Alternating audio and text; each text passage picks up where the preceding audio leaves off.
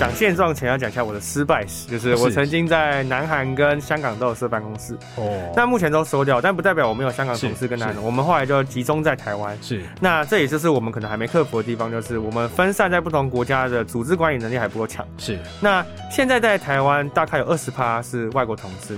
平常在看我们客户的时候，在看你的国际化程度的时候，所以通常看的第一点就是你的今天的老外人才到底是不是一流的，这个最容易判断的。是，如果你今天呢，虽然公司里面的业务一半以上是来自我海外，里面一大堆老外，但是这些老外呢，一看就觉得，嗯，老外 quality 明显的跟本地的 quality 是有差别的。是。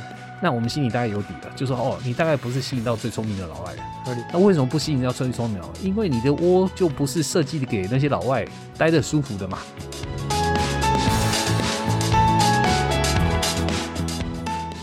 一家新创，一个难题，一个框架。欢迎收听商业周刊新创的两难，我是 BCG 徐月婷 JT。这个专栏每次都会由我和一位创业者或 CEO 对谈企业决策所面临的种种挑战。这一集呢，我们很荣幸可以邀请到 Amazing Talker 的创办人兼执行长赵杰平 Abner。Abner 你好，嗨，大家好，我是 Abner 赵杰平。好，今天很高兴哦，邀请到 Abner 来上我们节目啊。Amazing Talker 呢是一家全球线上的家教媒合平台，那是二零一六年哦，是 Abner 这个白手起起家创立的啊。那我的理解就是，你们这个平台主要就是媒合家教哦跟学生。那我看了你们的服务也主要应该还是以外语为主，对吗？对，目前的话，英文占六十 percent，英文占六十 percent，错哦。但是我发现你们还有什么升学啊，什么数学、物理、化学等等的的家教，然后甚至还有什么瑜伽哦，这个很有意思啊。就是你们看来现在这个家教的类别是非常广的，但是这里面呢，最主要还是以外语，尤其是以英文为主。可以这么理解吗？目前是这样，因为语言老师他是比较容易全球复用的。哦，那可能比如说瑜伽，那你可能听不懂英文，你就很难去学习。是，那但是学英文可能，哎，你今天是母语者，你可以通用很多国家。所以，我们每个国家的策略目前都是以语言为主。了解了解。那呃，既然如此，您可不可以也跟大家、跟听众说一下啊？现在我们 Amazing Talk 大概全球的这个学生用户有多少人？然后家教大概多少人？然后分布在哪些国家？现在的状态是什么？好。呃，我们目前呃已注册的会员大概有一百多万位，然后在我们这边全职当家教八千多位哦。然后我们主力市场呃早期努力的在台湾跟香港有还不错的成绩，然后目前正在进行式的主要是欧洲。然后美国，那日本跟南韩也是我们主力之一。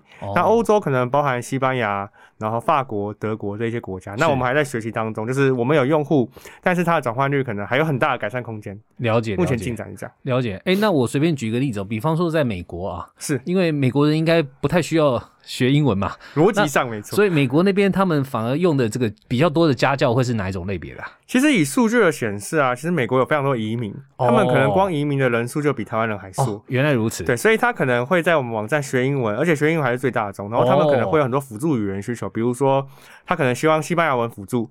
中文辅助、葡萄牙文辅助，所以其实我们在那边的学英文 T A 还是最多。那这群 T A 其实大部分都不是美国当地人哦，不是美国当地人，所以有可能是，比方说西班牙人在美国，他想要学英文，他就上你们的平台，然后找了一个西班牙也会西班牙语也会讲的一个英文家教，是来教他是吗？是这个意思？他们通常会有一些呃这样的辅助需求，但也有蛮多人就是直接挑战，就是母语者。哦，对，因为他可以自己选择嘛，他就是一个平台，了解设定。对，哦，了解了解。所以看来这个平台确实哦，这个对你们来讲，国际化这个是一个必须做的，right？尤其是未来要成长，不可能是永远在什么台湾啊，或是港、香港啊等等的，因为有太多市场需要，不只是英文啊，是，还包括其他的这个技能的这个这个是那个需求嘛。没错，了解了解。哎，那我也大概理解，就是说你们是二零一六年成立到现在啊，是那个，但真正起飞是二零一八年是吗？对我们其实二零一六年到二零一八年一个一直在探索期，就是哦，我们找不到一个我们真正的会呃量体比较大，是消费力比较强的 TA。那我们经过两年的探索，在二零一八年才找到，是然后针对这个 TA 做了一系列的转换转换率的优化，我们在二零一八年才正式就是比较进入是比较成长期这样。因为这是我第三次创业，那哦，我其实全部创业都做平台，是是是。那第一次创业就是做产品做太久，那就是汲取教训。第二次做很快，一个月就上线，但其实使用者研究没做好，就是市场需求没确定，所以导致其实做了之后会有营收，可是它的规模经济很小，哦，所以后来就是两次收掉了之后再去进修一下，然后才回来，然后才做的比较好。你们一路上成长，哎，百万用户其实是非常不容易的啊。是，可不可以请你简单跟我们听众说一下？这个你过去这几年来的一些心得，其实我觉得我们从创业开始啊，就是但技能上会自己学，比如说不会做 marketing 就学习，是。不会做设计就学习，是是。但其实一直以来最痛的都是人，因为其实我们每一年都会很大的人的冲突啊，或者是意见不符，或者是理念不符，所以我们从二零一六年不断的克服这件事情，然后推进。那其实坦白讲，我们在二零二零年之前，我们的人事组织其实都一直都有比较混乱的状况，就是我们的推进其实没有呃很一致的方向。比如说，我想去一个地方，会有其他不同的方向跟想法。那到后来，二零二零年我们真的定掉我们的呃人事组织、我们的公司文化了之后，这个才是被很大的改善。当然，一八年的成长其实仰赖就是一起创造比较好的转换率嘛。是是。但其实真正在成长中的成长，其实是二零二零年。哦。对，所以这边你可不可以这个讲细一点？就是说，你到底在二零二零年做了什么样的一个变化？好，对。呃，新创开始就会求生存嘛，就我们也是就是不没有不一样的地方。那二零二零年其实我们开始定调，就是我们公司想要什么样的人格特质？是因为我们有发现，呃，做事情其实很难有对错，因为很多时候是想法不一致。对，那在想法不一致的时候，很容易有冲突。那没有对错的状况下面，就不会有一个讨论结果。那最后气氛可能就不太好。是，那这件事情如果一直累积、累积，其实工作会很疲乏。嗯，那二零二零年之后，我们就开始定调说好。那我们要有什么样的沟通方式？比如协作方式是什么样？我们要定出来。哦。那我们每一个人，我们想要的人格特质是什么？我们对事不对人的这些东西也要定出来。哦。那还有就是协作方式怎么样可以对标同一个目标，然后导入 OKR。对。那这一些都定完了之后，我们会发现说，每一个人的沟通，如果我们是对的人，哦，那假设目标是一致的，我们就会看脉络跟结果哪一个可以达到目标，是，而不是像比较过去的时候会很纷争，就是很主观的想法。我觉得这样子比较好，你觉得那样比较好？哦，那在二零二零年之后，这个完全被改善了之后，我们速度就变得更快。哦，有意思。对，所以有一点像把公司的这个你希望的文化跟人才人格特质，你等于是把它。明确的把它表达出来，比方说用白纸黑字写出来，让大家知道说这个就是我们 Amazing Talker 要的人才，这个就是我们公司里面大家工作的方式，没错，大家的价值观，对吧？然后就至少让呃，当然不会每一个人一开始就长得一模一样了，当然，但是至少他会知道说哦，原来这个东西跟 Abner 在想的，我我哪些地方是。可能对做的不太一样，或甚至做的不够好的，有一把尺这样公用的尺，有一把公用的尺，原来如此。那这个事情你发现一旦定出来之后，大家就更知道了，我们上班那个你就是公司认可的价值观是什么？没错没错，该怎么去行为表现，然后来贡献公司，所以最后这个效应反而就体现在我们的业绩上面，是吗？对，然后它也提升在在平均每一个人的产值上面，因为我们会从招募流程去检视我们的面试者是不是符合这个条件。对，然后进来了之后，我们会有培训去确认，就是他有吸收到这些内容，然后并且可以实践。那再就是在工作投入的时候，我们用同一把尺去检视他有没有达标。了解。所以它其实是很通用在人上面。那最终每一个人，其实在价值观一致、目标一致状况下，产值就啊变高很多。了解了解，这个挺有意思。那可是我相信哦，当这个词定出来的时候，我相信一开始大家一定都不习惯。当然，那在大家习惯，因为也待两年了嘛。嗯，这个过程里面，你有没有遇到什么呃，跟你当初想象的呃这个不太一样？然后呢，觉得哎，这个东西还真的没有想象那么容易。主要的挑战在哪里？其实一开始的时候，就像人事组织如果没有改变的状况下，你在推的时候就有反对意见嘛。对，所以一开始最痛的就是哎。我要不要抉择就是真的？这个就是我们主轴。那有就代表说，主轴就有对的人跟不对的人。对，那不对的人怎么处理？哦，所以一开始最痛的就是哦，那原来没有这么容易让他们变成对的人。那我们必须要做切割，又或者就是所谓的就是组织重构。哦，所以我们就重构了至少四十 percent 的人。哦，然后让他们可能给他们很好的呃离开的管道跟补贴，然后让他们选去找一个更适合自己的工作。哦，那透过这个方式留下我们觉得比较符合的人。哦，但是留下来的时候其实还有很多问题，就是留下来了，对这群人比较相对符合。对，可是其实还有很多培训跟教育观还没融入到他的 DNA 里面。了解。甚至马上招出招来新的人的时候，他也还没融入。了解。所以有一个很痛的过渡时期是哦，原来我们要在每一个工作环节、每一个培训的流程，慢慢让他融入这个 DNA。所以这个时间至少花了半年左右。哦。然后到现在就是比较规模化，就是我 HR 会有一个培训流程，进来一两个礼拜，然后做什么事情，了解。然后到可以下听这样。了解了解。你可不可以举几个例子啊？就是比方说。哪一种人格价值观是你特别 care 的？那我特别想知道例子，原因是因为我们乍听起来啊，人格特质这个事情是你可以选的，没错，但不太能改的。我们如果先讲最重要的话，我会讲第一个是自我厘清。自我厘清，对，就是其实我们在二零二零年前的研究，我用统计的方式去比较我现成的 member 是大部分的什么样的人他表现会比较好，怎么样的表现相对比较差一点。是我后来发现核心主轴跟他的渴望的目标有关。那厘清自我有点像是你了不了解自己想要什么。哦，假设你想要的东西跟公司要去的方向一致的时候，其实这这这个人你不用对大家讲太多事情，他可能自己就会想哦，我要达到我的目标，所以公司的这些任务可以达到我的学习的目标的时候，我这里就会很渴望了解。所以我们会从面试，甚至在内部，我们可能 one on one，对，会一直去确认说你到底想要什么。对，那我们会把它记录下来，然后去看看他的行为是不是真的想要这个东西，因为有时候可能说很容易说动人，可是行为可能跟你讲不一样嘛，对吧？所以。我们会先把这些 data 抓出来，那在面试的时候也会去确认说，哦，你想你你说你想要去那里，对，那你曾经过去做了哪些事情努力想要去那里？那为什么这个最重要？因为通常人格特质，我们大概有很多项，十一项，是其他十项都没有比厘清自我还重要哦。因为厘清自我，只要确认了，它就是一个很强大的动能。它可能速度不够快，它自己会去弥补。哦。可是如果它没有一个很强大的动能的时候，它可能你一直催促它，一直叫它快，就算它很聪明，了解了解，它可能也快不起来。了解了解。对，那这个是我其中举的一个比较相对具象的例子。这个很有意思。这个其实，在我们呃这个顾问业里面，我们用一个呃这个我们行业常讲的啊，其实就是公司的 purpose 啊。跟 individual 就是个人的 purpose 啊，是是不是一致？或是用白话来讲，就是公司 why 为什么存在，要做什么，要达到什么目标？是跟个人本身啊，他希望达到的目标是不是有一致性？没错。那呃，这个我听懂了。可是现在难是难在，如果今天呢，您可能面试的时候，你以为他的 why 或是他的 purpose 是跟公司是一致的，但进来以后发现不一致的话，您有什么方法可以帮助他？是。重新去思考，就是说，哎，会不会公司的 Y 也是可以自己接受的 Y，还是说就会变成您要请走的目标？这个这个部分您可以谈一下。其实这个是一个很棒的问题。其实有一阵子我很痛，是因为我一直希望说每个人的目标都很强烈，企图心很强。是，但后来发现，其实厘清自我代表的事情是他理解他想要什么。比如说，他理解他不想这么努力，也是一种厘清自我。是没错。所以。坦白讲，我一开始会很渴望，就是我把目标定的很难，任务定的很难，然后大家要很努力，然后去追求这个目标。但后来发现，有一些能者，就是他真的有能力，可是他也许没有想要跑到这么远。是，那我该做的应该就是把它分配到他适合的任务，然后他在那个任务达标率可以很高。所以后来培训是一个环节，但是我后来发现适才去摆放在适合的位置更重要。适才适所，了解。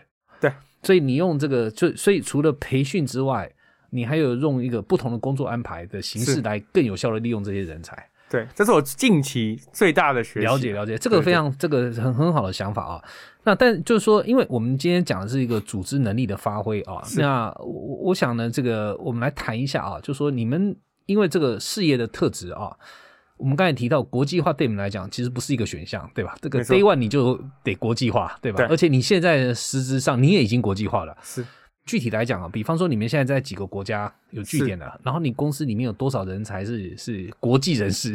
是啊，这个您可不可以跟大家先说一下现状？没问题，没问题。呃，讲现状前要讲一下我的失败史，就是我曾经在南韩跟香港都有设办公室，哦，那目前都收掉，但不代表我们有香港同事跟南韩，我们后来就集中在台湾。是，那这也就是我们可能还没克服的地方，就是我们分散在不同国家的组织管理能力还不够强。是，那现在在台湾大概有二十趴是外国同事，那他们可能负责营销，负责内容。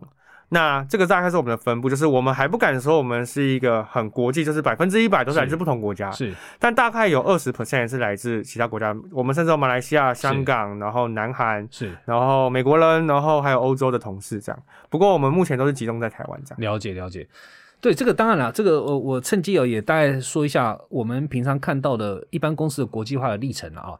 那很多其实一开始呢，都是从产品跟业务国际化了，意思就是说我这个产品是各国可以用的，对，这个服务是各国可以用的，因此呢，我的业务很有可能容易往国外推嘛。但这个时候呢，为什么我说是一个出街的？因为你只是做到国外的业务了，没错，你不能说你是一个国际化的公司，懂对吧？那随着慢慢的这个国际化程度越来越高的时候，第二个阶段就是话，那我请欧美的人才进到我的公司来，然后请他们贡献。那但但但随着这个事情慢慢在往前走的时候，你就会发现，因为你业务越做越大，越在国外越越多，你会发现呢，不仅要人才进来，你这些希望这些人才呢能够更有效的是跟公司是整合在一起的。没错，你像我举例，像您刚才讲到的什么人格特质、价值观，是您希望这些东西肯定不是只有你百分之八十台湾人是认可的，没错对，你会希望是百分之百你的人才是认可的。没错，对吧？那那所以，如果能今天公司能够有一套比较好的管理模式，是能够同时让国际人士跟我们本地人是大家都觉得是同一套管理方法，是而不是老外是佣兵，本国的才是这个所谓的干部，不是这个样子的话，那这样当然就是可以进一步的让组织的能力发挥。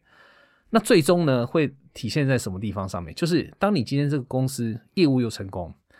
大家又觉得呢，在你里面工作是很舒服的，不管是台湾人或是国外人，嗯，你就会发现呢，真正一流的国际人才就会争先恐后想要进到你的公司。懂。所以我其实我们呢，就是平常在看我们客户的时候，在看你的国际化程度的时候，所以通常看的第一点就是你的今天的老外人才到底是不是一流的，这个最容易判断的。是。如果你今天呢，虽然公司里面的业务一半以上是来自我海外，里面一大堆老外，但是这些老外呢，一看就觉得，嗯，老外 quality 明显的跟本地的 quality 是有差别的。是，那我们心里大概有底了，就说，哦，你大概不是吸引到最聪明的老外的。合理。那为什么不吸引到最聪明的老外？因为你的窝就不是设计给那些老外待的舒服的嘛。是，对吧？那我我举具体的例子，比方说，很多公司到现在啊，那个公司几万个员工了。然后呢，跨几十个国家了，开重要的会议，不管是董事会，或是开这个公司里面的经营管理会议等等，还是用本地的语言。是。然后呢，偶尔呢会有一些老外参加，对吧？比方说什么美国总经理、欧洲总经理会参加，啊，就旁边配个翻译，交代一下，就说你大概知道我们在谈什么了。然后呢，或是呢再进一步，哎，那个所有的 document 啊，那个要么就是用这个这个中英文。要么就是用英文啊，或者不一定中文啊，就是本地语言跟英文啊。好，那反正呢，就是有点围绕这几个例外处理一下。这个其实是常见的，到现在为止，很多公司都还是这样子。那这个东西当然了，我想你想，如果你是美国的总经理或欧洲总经理，你一定知道你是隔一层纱的，你一定会觉得哦，我再怎么样核心，我也是在核心的外围，我不是在核心的内围的。懂？那这个东西会导致什么呢？就是。这些真正优秀的国外人才，他会知道说，好，反正我我怎么努力，我天花板就这样子了。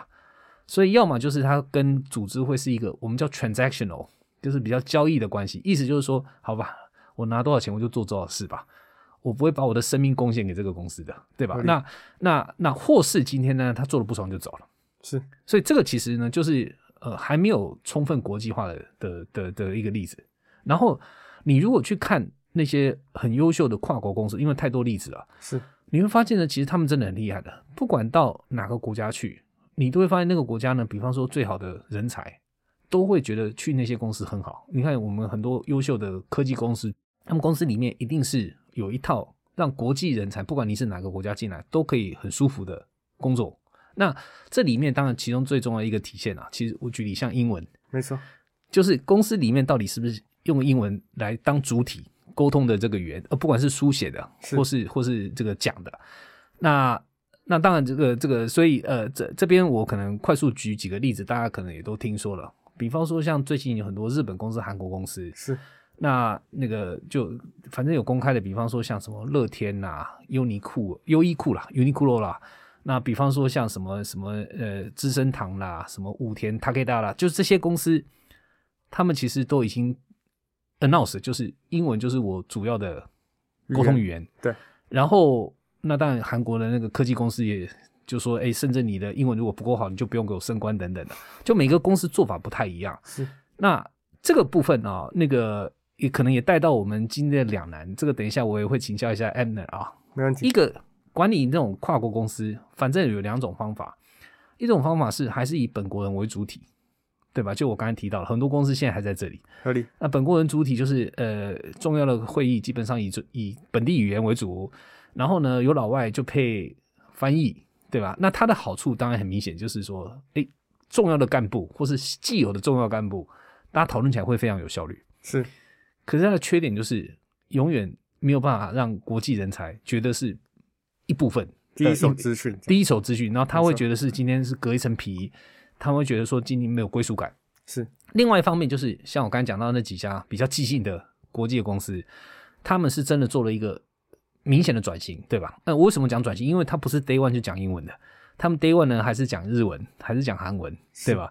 然后里面呢一大堆可能几千个重要干部已经习惯了环境了，但是忽然哪一天 CEO 下个令，全部改成英文，然后所以他们有一个转型的一个痛苦，这不会是一两年的，这个你可以想象的是已经长很长一段时间的。没错。那所以呢，它的一个缺点肯定是你有一个转型的高额成本，对吧？因为大家会会痛苦一段时间。是。可是它好处就是，当你今天真正转到以一个国际环境为主的管理方式的时候。你会发现，哎，很多国外的优秀人才会愿意进来的，是因为他们知道今天来你这个公司不是二等公民了，对吧？那所以这两个的优点跟缺点，我想这两个方式都挺明显的。那我这边你你可不可以谈一下你们现在是怎么做的？没问题，没问题。对，基本上我们公司是不开会，所以我们用非同步非同步记录的方式来互动。那当然，非同步记录的时候就有很多中文字。是，所以这这边您先停一下啊，你可不可以解释一下什么叫非同步记录？我我知道什么意思，但是可能听众不知道。呃，我自己设计了一套叫共识性的协作机制。是，那呃，我们会透过我们在做每一件事情的发想、假设、验证，是有脉络的把它透过文字记载下来。是，那记载的时候，我们会用呃及时推播给全公司的人，然后或者是他自己可以像华 Facebook 去浏览的方式去接受这些资讯。那这就是我们所谓非同步的沟通的方式。那透过这种方式，我们就不需要开会，因为很多的讨论跟会议其实是在价值观的沟通。那我们透过这个方式，价值观每一个人都可以发表完，那互相了解完的时候再去做决定，就会变得很有效率。了解。所以这边举个例子哦，比方说，哎，比方说了啊，您要进某个市场了，是，您就会把这个这个议题变成一个贴文。然后呢，那个贴文可能会有一些补充材料，你为什么要进这个市场？你的数据是什么？然后下面大家都有发表意见，就很像 Facebook 里面大家每一个人都可以对发表意见。有些人可能就是只给个赞，有些人就是给你就他们说我不同意，为什么不同意？没错，所以这个就是您所谓的不开会，但是用一个非同步叫什么记录？非同步记录的方式来管理公司是吗？对，所以您现在管公司基本上就是每天用你们公司内部的 Facebook，对，然后呢来来做讨论。拿来做决策，这个是现在你们的 Amazing Talker 的一个方式。对，所以我们可以完全不用锁在同一个时间，就可以互相沟通。比如说，有一个人凌晨发想，他一个 idea，对，那他就是今天有灵感，然后他想完了之后再睡觉，然后早上醒来了，哎，这个议题好像不错，哦，然后就直接下去讨论延伸。那可能他的沟通没有像是可能会议可能一个小时可以定案，对，可是他时间拉长的时候，有机会完整度变高，因为每个人发表的空间变得完整。那我们目前是用这样的方式在互动。哦，那这个也也让我忽然理解了。那难怪，就是说，其实你不需要 physical 的 office，因为反正就是靠内网的这个 Facebook 在管公司嘛，就而且把大家绑在一起嘛。是，那所以 OK，这个很有意思的一个管理方式啊，这个是您您自己想出来的？对，这是我自己设计的。哦，很有意思。对，好，那那如果这样的话，好，我们还是就搭着你们现在这种管理的格式啊，呃，管理的模式来来讨论这个议题啊。那你们到目前为止，这个所谓的内网哦，对不起，我就简单叫它是。这个这个 Facebook 那那那内网版的 Facebook 啊，这个这个这个网站那个里面的语言之前是都是以英文主为主的吗？还是其实曾经是以中文为主？现在你慢慢要改成英文，现在是怎么样？就是采纳你的建议，其实我们过去啊，几乎九成的资讯都是中文哦，九成都中文。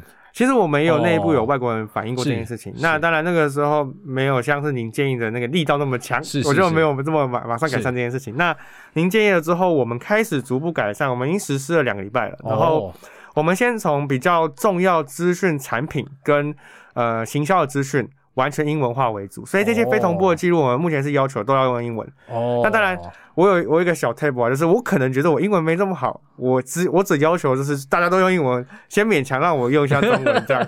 但是已经大量的让我们的外国同事他们的感受就变好很多，就像你讲的一样。哦，哎，这个这个停一下，我给给大家一个一个背景啊，因为两个礼拜之前我跟 Abner 其实开过一个会前会，是，然后那时候我们在讨论这个国际人才管理的时候，我那时候只是好奇问一下，哎，Abner，你们公司里面语言，我本来以为啦，是应该是以英文为主吧。因为毕竟是教英文的嘛，然后毕竟是国际人才那么重要嘛。但是那时候我听到 e e r 说没有啊，主要还是以中文的。我那时候就有点讶异啊，我说怎么会这样？那但是当然了，你公司收发很成功，所以也不是大问题。是，但你刚才提到一个，其实这个是给各位听众有一个提醒啊。国外的人，国外的人才，当今天遇到这种公司的时候，他不一定第一个时间会抱怨的。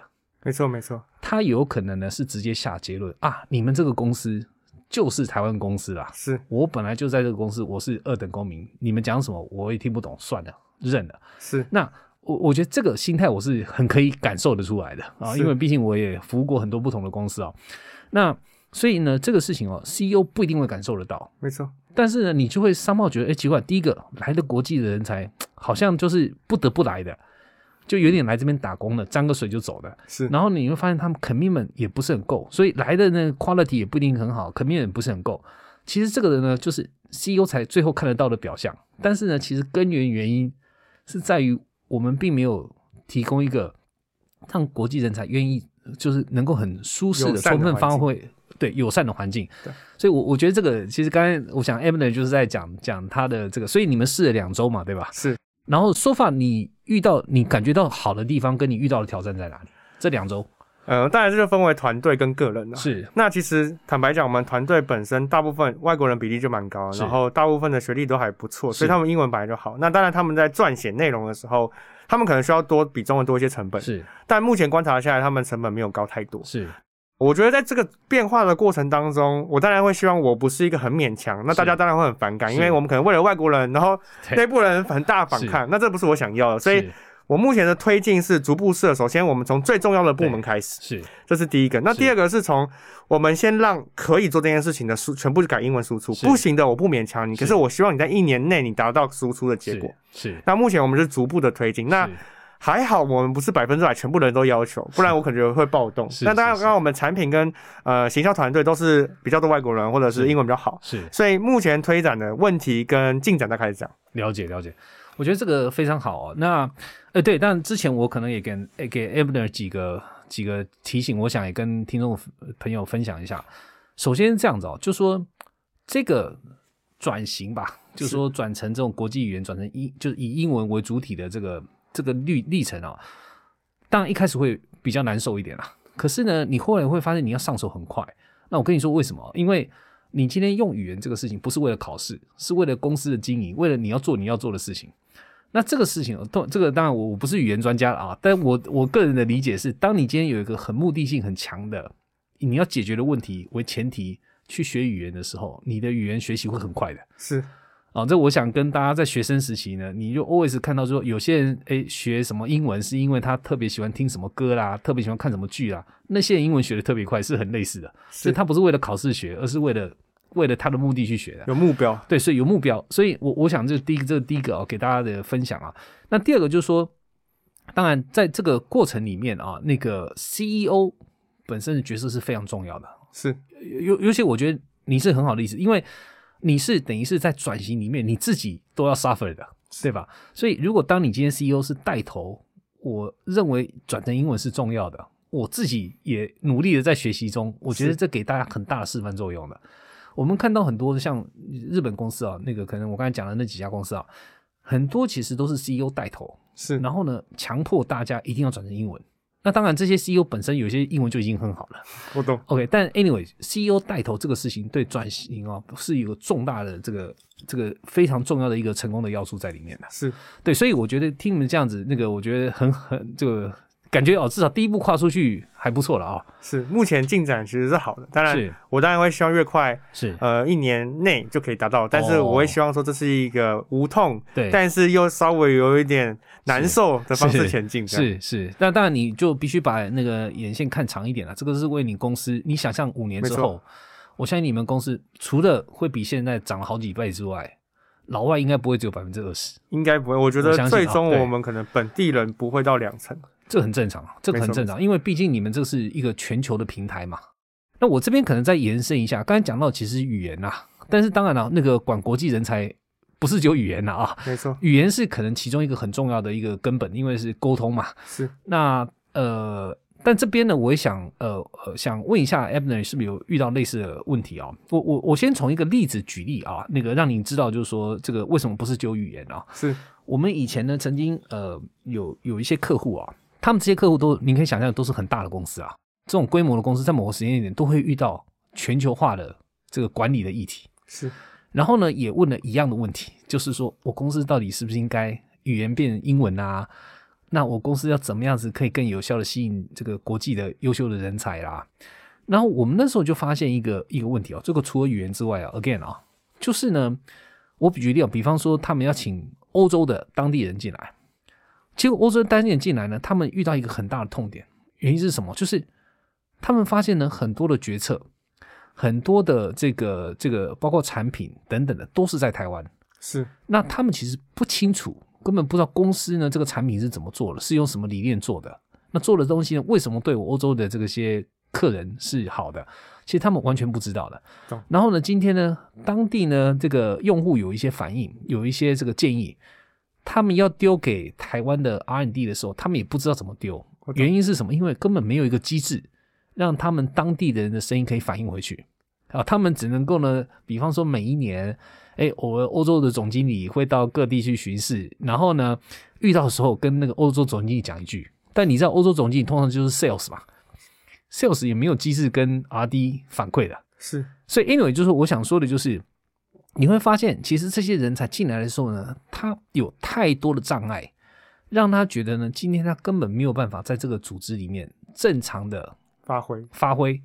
然后呢，所以当然了，很多那种呃比较急救章的做法是。比方说，就是会会把一些欧优优秀的欧洲人才或是美国人才，然后呢外派哈到台湾去工作一段时间，认识人，知道什么事情，哎，这个有一定的效果。原因是这些人当今天遇到产品有问题的时候，他就直接一通电话打给负责的 R D，就说：“哎，有这个事情帮忙一下。”哎，一下就解决了。懂。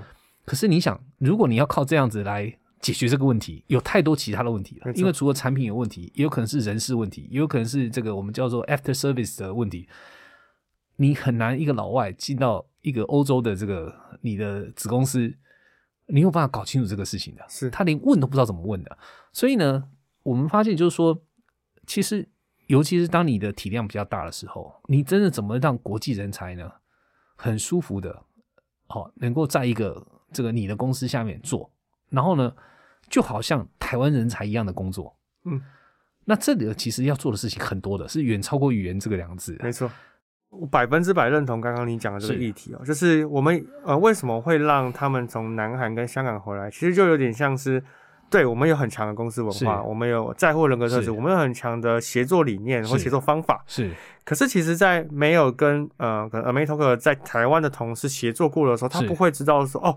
你们是这样在，你们的态度是这样，你们人格特质原来叙述的是这样，是，然后你们在做事的效率是这样，对，因为当非同步再加上全远端的时候，他其实只能感受到字面上或者是培训的内容，可是有很多其实是互动的时候才会了解。那所以我们先不讨论，就是说，如果我们一个男孩同事遇到一个问题，要怎么解决这个东西，其实因为我们非同步记录，所以他很容易找到窗口，是，但比较难的事情就是感受到那种。工作的态度，对，然后执行的效率，然后还有除了单一问题以外，大部分分散问题的时候会怎么一起讨论，跟怎么一起去解决。那这个是我们在外国同事呃远端的时候会遇到。当然，我们中间有意外，有些同事有突破，是，可是那个就非常吃他自己的气度心跟积极度，没错。所以。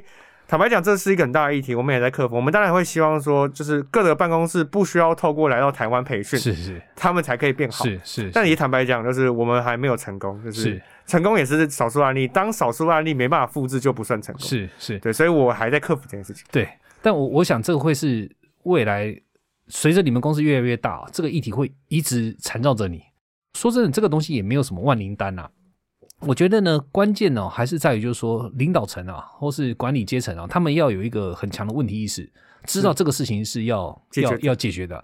然后呢，那个第二个就是说，在解决的时候呢，你机制基本的机制一定要建立。比方说你的产品的开发流程这个事情，是对吧？那如果你今天有一个比较清楚的流程，没错，然后大家都会知道说，哦，你现在这个产品，哎，至少在什么时间点是谁给什么意见，所以会做什么样的改变。他至少会知道说，哦，这个产品的负责人，或是这个产品设计负责人、制造负责人，或是什么物流负责人，要找谁？他找谁？他会知道。我懂。所以你想，这个东西已经突破第一关了。是。那但是呢，光是这些字面上的东西，或是机制的东西，还是冷冰冰的。你刚才讲到那个人的交流还是很重要。那我举一个，就是因为这个太多例子可以讲了。比方说，我们看到当初很多日本公司在打大陆市场的时候，中国大陆市场的时候，遇到一个很讨厌的问题，就是很多时候啊。因为产品都是日本日本本部在做的嘛，所以呢，他们花了很大力气是 make sure 它符合一些品质的要求、耐用性的要求。但这个东西呢，很多当地的大陆其实不是那么 care 的。我懂。然后呢，反而他 care，大陆 care 的，就是有些时候你要加一点这个功能，要加点那个功能，是日本就说 no no no no no。所以最后呢，就导致的问题就是，其实他们在这种国际化的过程里面做了很大的冲击。那这个时候你想哦，如果今天定期。大陆的团队能够跟日本的研发团队有一些面对面的交流，是大家 share 一下现在的 pain point，就是痛点。至少日本的在做这个事情的时候，哎，他头脑会想到说，哦，可能大陆为什么来跟我要这个东西？为什么要降这个 quality 的这个水准？为什么要给我加这个功能？就至少他心里会相通，知道为什么对方做这个事情合理。然后当然呢，不代表他们内部有办法过自己的这个这个审批啊，但是就至少会比较容易一点。是。这个跟呢，如果你完全人多人之间没有交流，只是呢把流程讲出来，完全不同，就不一样，因为心里没有沟通，对吧？因为人对人的接触还是很重要的。所以我我只是想讲，就是说这个不是只有机制面的，还是有人的这个人情面在这上面的。好，我们刚才呢跟 Amazing Talker 的 Edner 谈了很多哦，管理国际人才的一些挑战啊。那我想呢，如果把这个想法再延伸啊，这个呢其实也是。呃，最近大家很热门议题就是怎么去建立啊共融的企业文化哈，就是 inclusive 的一个 culture 啊的一个议题。可能各位呢最近也听过一个很热门的词叫做 DEI（Diversity, Equality and Inclusion） 哦，意思就是呢，怎么样公司里面能够创造一个让多样化人才可以共融的一个环境。好，我们今天谈了很多国际人才的管理，其实就是刚才讲的 DEI 的这里面的一环。好，那所以我如果延伸啊。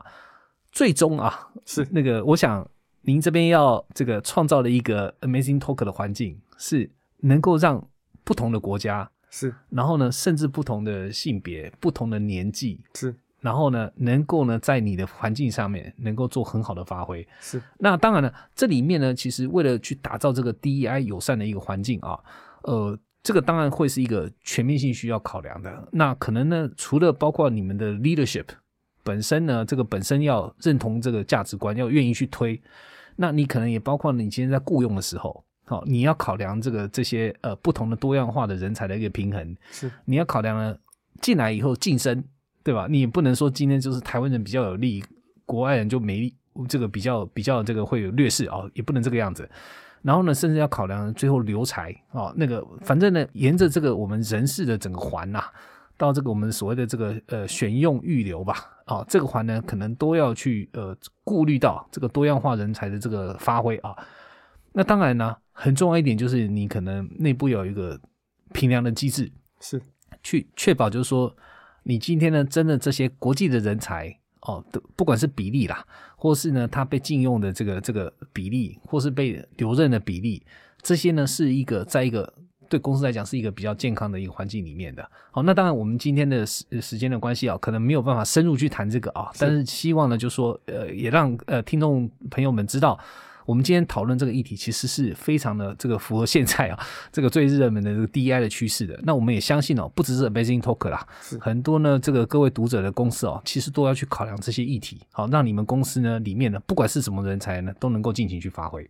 好，那所以 Anyway 就说，当然我我想那个。就说今天听到您您给我们这个这个这个这个分享，我觉得很有意思啊。因为我我就首先讲，就是说 Amazing Token 呢是一家本来 Day One 就一定会走国际化的公司，是你们已经走国际化了，你们现在已经国际化了。然后呢，第二个就是说，呃，没想到就是上次会前会的这个 Talk，就让你马上就去尝试了。是，然后呢，哎，这当然是公司比较小也有关系了啊。但是就是马上尝试，而且你马上看到一些不太一样的改变跟效果啊。没错。那我觉得就是说，这个呢，给大家学习，就是说，呃，回到我们今天的这个两难了啊。那个，当你今天在国际化的时候，你到底要用本地化的方式来管理你的国际公司，还是用更国际化的方式来管理国际公司？是，这个都有优点跟缺点的。一个是容易。但是呢，你会让人家变成这个，就是让老外的那些人才会觉得你是呃，他们是二等公民，然后呢，就对你的关系是比较交易型的关系，比较这个佣兵型、佣兵型的关系。对，那你如果今天要走向这个真正的比较国际化的管理方式来管理你的国际人才，那当然好处就是大家会觉得是一体的。是，可是呢，缺点就是你有面临到转型的痛苦。没错，你必须呢要花特别的力气。来确保呢，今天各个国家多样化的人才能够很舒服在里面做，所以这里当然没有说好或坏啦，但这个可能就 CEO 的一个抉择了，没错，是吧？那好，那今天呢，谢谢啊，Eben 来到我们的这个现场啊，那也希望各位听众有一些收获。好，那我们下次见，谢谢各位，谢谢大家。